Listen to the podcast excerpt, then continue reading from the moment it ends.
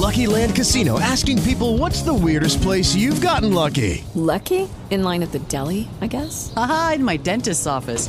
More than once, actually. Do I have to say? Yes, you do. In the car before my kids' PTA meeting. Really? Yes. Excuse me, what's the weirdest place you've gotten lucky? I never win and tell. Well, there you have it. You can get lucky anywhere playing at LuckyLandSlots.com. Play for free right now. Are you feeling lucky? No purchase necessary. Void where prohibited by law. 18 plus. Terms and conditions apply. See website for details.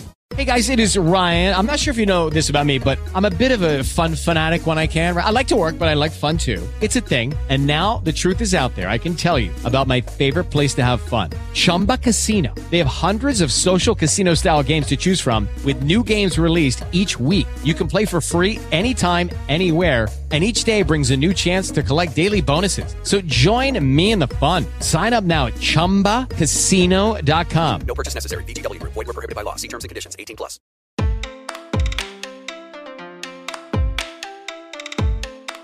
Assim como acontece muitas vezes quando falamos em direitos relacionados aos direitos humanos, foi só depois de um longo processo de lutas e protestos que os direitos LGBTQIAP+, começaram a ser conquistados. O casamento homoafetivo, por exemplo, só foi reconhecido legalmente no mundo no século XXI na Holanda, isso significa que por muito tempo as relações homoafetivas foram discriminadas, perseguidas e até mesmo criminalizadas, com penas que iam até a pena de morte. Mas essa discriminação não foi uma realidade desde sempre. Indícios históricos indicam que as relações homoafetivas eram aceitas e consideradas normais em muitas sociedades antigas da humanidade. Assim, para entender melhor todo esse processo histórico, hoje a gente vai conversar com o Caio Ortega. O Caio é advogado de contencioso e arbitragem no Matos Filho Advogados. Este é um episódio do projeto Equidade, uma parceria entre o Instituto Matos Filho e o Politize, onde explicamos de forma simples e descomplicada tudo o que você precisa saber sobre os direitos humanos. Vamos nessa? Olá, Caio. Muito obrigada por participar do episódio de hoje. Olá, Fraia, tudo bem? Muito obrigado pelo convite. Vai ser um prazer bater esse papo com você hoje. Caio, para começar, eu gostaria que você falasse um pouco sobre como as relações homoafetivas eram vistas e tratadas em sociedades antigas da humanidade, como a sociedade grega e a romana, por exemplo. As relações entre pessoas do mesmo gênero eram discriminadas ou consideradas crimes nessas épocas? É, na verdade, não. A homossexualidade ela era permitida nas civilizações antigas, e esses dois exemplos que você citou são dois grandes exemplos disso. Nessas civilizações, as, as relações homoafetivas elas eram permitidas e eram consideradas comuns entre os cidadãos. Na cultura grega, por exemplo, a homossexualidade ela era até mesmo vista como algo socialmente benéfico para a construção de guerreiros e de exércitos fortes. Na, na educação dos jovens atenienses, se esperava que os mais jovens aceitassem a amizade e os laços de amor com os mais velhos como uma forma de absorver as virtudes virtudes e os conhecimentos de filosofia. Durante a adolescência, desde que o garoto concordasse, ele se transformava em um parceiro passivo. Quando ele se tornava mais velho, entendia se ele se tornava um homem e por isso ele assumia um papel ativo. A sociedade romana também conviveu muito tempo com a homossexualidade sem nenhum tipo de discriminação ou perseguição. Os ideais romanos de amor eram equivalentes aos dos gregos e a pederastia, né, que é a relação entre um homem adulto e um rapaz mais jovem, ela era encarada como um sentimento puro.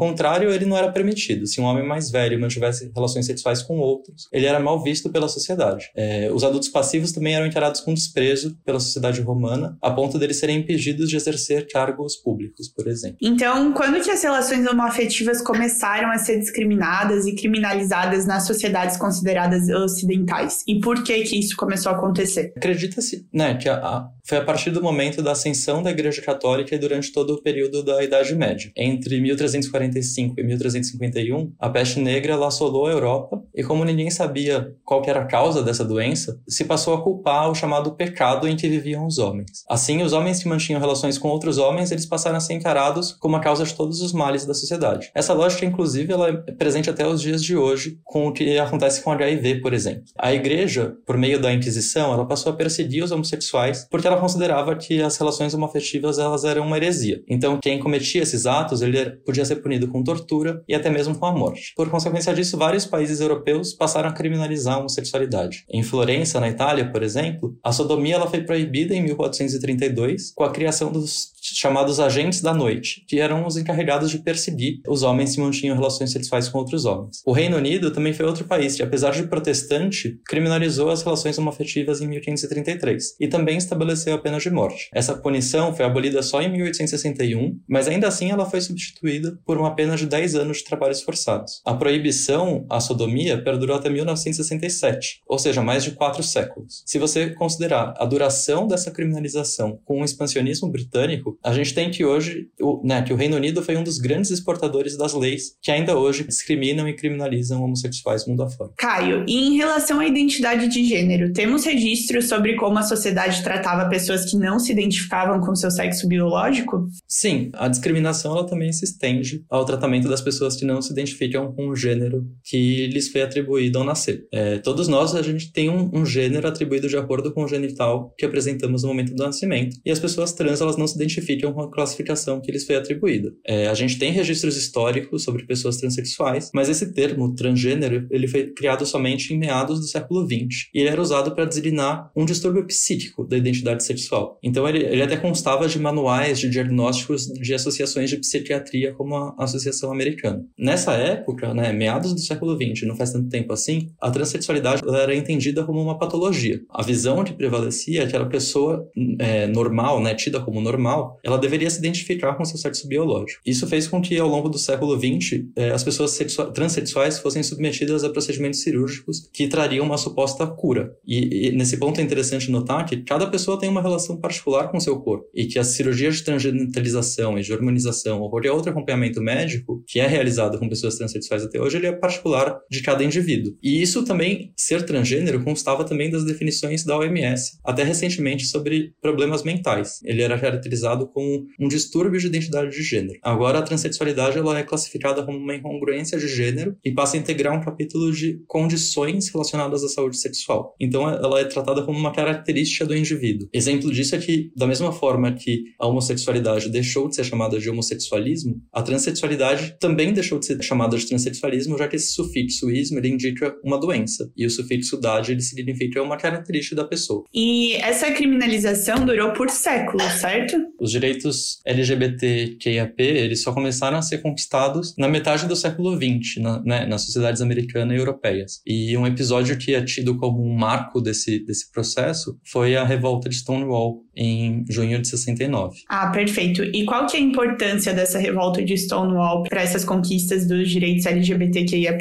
Você pode falar o que foi essa rebelião e quais as consequências dela? Claro. É, a revolta de Stonewall ela aconteceu em 69, em junho de 69, em Nova York, nos Estados Unidos. A polícia ela foi chamada para fazer uma inspeção num, num, bar chamado Stonewall Inn, que supostamente não tinha autorização para vender bebidas alcoólicas. Esse bar ele era considerado é, um ambiente de encontro da comunidade LGBT QIAP+, da cidade de Nova York. Nessa época, a relação entre as pessoas do mesmo gênero era considerada crime no estado de Nova York. Então, em né, 69, ainda a, a, homossexualidade era criminalizada em Nova York. Mas a polícia ela fazia vista grossa a esse estabelecimento, porque os donos eles tinham uma relação com a máfia nova-iorquina e subornavam os policiais para que tudo funcionasse normalmente. E isso mudou no dia 28 de junho, quando a, a oficialização policial que foi feita nesse bar ela foi muito violenta. É, os policiais eles prenderam funcionários agrediram várias pessoas transgêneros que estavam no bar, e a alegação dos policiais era que essas pessoas, olha que absurdo, estavam usando peças de roupas é, que não eram consideradas adequadas ao seu gênero. E isso estava na lei de Nova York naquela época. Essa ação violenta, ela gerou a revolta, a revolta de uma multidão que presenciou a cena e desencadeou uma rebelião contra os policiais em resposta a essas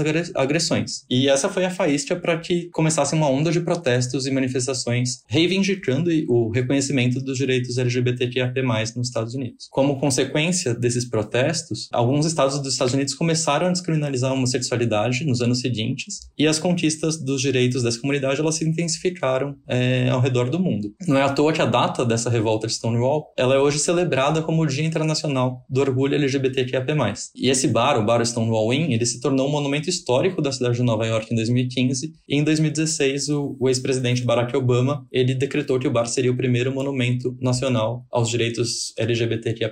E por conta dessa revolta, junho também é consistentemente o mês em que muitas decisões importantes para a comunidade são tomadas é, no mundo todo. Nos Estados Unidos, por exemplo, a lei de sodomia do Texas foi derrubada em em junho de 2003 e o, a Suprema Corte americana reconheceu né, o direito ao casamento igualitário em junho de 2015. Certo, Caio. E na sua opinião, todo esse contexto histórico possui impactos que são sentidos até os dias de hoje? Os preconceitos e estereótipos contra os indivíduos LGBTQIAP+, por exemplo, são frutos dessa história, na sua opinião? Com certeza. É, essa construção histórica né, de discriminação e de estereótipos contra os indivíduos LGBTQIAP+, trouxe impactos que são sentidos até hoje. Isso, por exemplo, faz com que as relações consensuais entre pessoas do mesmo gênero elas sejam consideradas crime em 70 países do mundo, aproximadamente até, até os dias de hoje. Isso também se aplica né, no caso do Brasil. É, nós fomos, apesar de nós termos sido um dos primeiros países das Américas a descriminalizar as relações homoafetivas, as conquistas de direitos da população LGBTQIA+,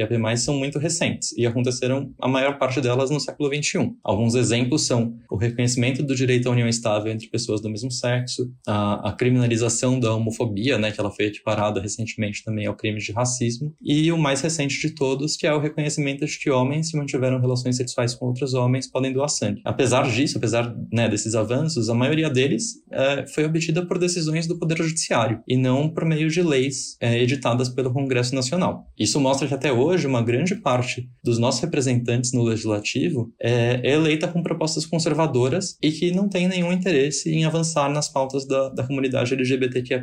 E além disso, o Brasil também é líder em estatísticas muito ruins, né? O país é um, dos que mais exclui e, e, o que mais mata pessoas transgêneras no mundo. Então, cerca de 90% das mulheres transgêneras no Brasil, elas têm a prostituição como principal fonte de renda e na, na última década foram assassinadas mais de mil pessoas transgêneras no Brasil. Assim, acho que ainda que a gente tenha tido muitos avanços nos últimos anos, ainda há muito de se conquistar em termos de igualdade de fato entre as pessoas LGBTQIA+, e o restante da população. E acho que grande parte disso decorre desse, desse histórico aí de discriminação e de perseguição. Perfeito, Caio. Bom, agora a gente vai para o nosso ping-pong do Equidade. Como que vai funcionar esse ping-pong? Eu vou falar algumas palavras ou termos e eu vou pedir para você, em poucas palavras, me dizer o que eles significam, na sua opinião, para os direitos LGBTQIAP+. Pode ser? Claro, vamos lá. Então tá, o primeiro termo é discriminação histórica. Bom, acho que é a, a causa né, dos, dos, preconceitos enfrentados até hoje pela, pela comunidade LGBTQIA+. E faz com que a luta seja necessária até os dias de hoje. Próximo, criminalização da homossexualidade. É algo que, que não deveria nem não deveria existir em pleno século XXI. Né? É muito triste que diversos países mundo afora ainda criminalizem a homossexualidade. E por último, reivindicação de direitos. Acho que é a, a luta diária, né, para a gente fazer valer os direitos da comunidade LGBTQIA+. A gente está avançando, mas como eu falei antes, tá, a gente está longe de acabar. Perfeito, Caio. Muito, muito obrigada pela sua participação no episódio de hoje. Eu tenho certeza que agora todo mundo que está nos ouvindo conseguiu entender muito melhor o contexto histórico dos direitos da comunidade LGBTQIAP+. Muito obrigada mesmo pela participação. Obrigado, Fraia e Politize pela conversa. Um abraço. Como podemos perceber com a nossa conversa, as pessoas da comunidade LGBTQIAP+, foram perseguidas e condenadas durante séculos apenas por manifestar os seus sentimentos e as suas identidades. Hoje, mesmo com a conquista de alguns direitos, a situação da comunidade LGBTQIAP+, no mundo é de vulnerabilidade ainda. Em muitos países, relações homoafetivas ainda são consideradas crimes. Vamos falar mais sobre isso no nosso próximo episódio do Equidade, em que vamos tratar sobre a diversidade sexual no mundo e os direitos LGBTQIAP+. Então, não perca. Hoje ficamos por aqui. Agradecemos muito Caio pela participação e esperamos que você tenha gostado desse episódio. Ele é um dos vários conteúdos que produzimos no projeto Equidade, uma parceria entre o Instituto Matos Filho e o Politize. Além desse podcast, você também pode conferir os nossos conteúdos em formato de texto e de vídeo. Acesse a página do projeto no portal do Politize e confira tudo o que você precisa saber sobre os direitos humanos. Até semana que vem!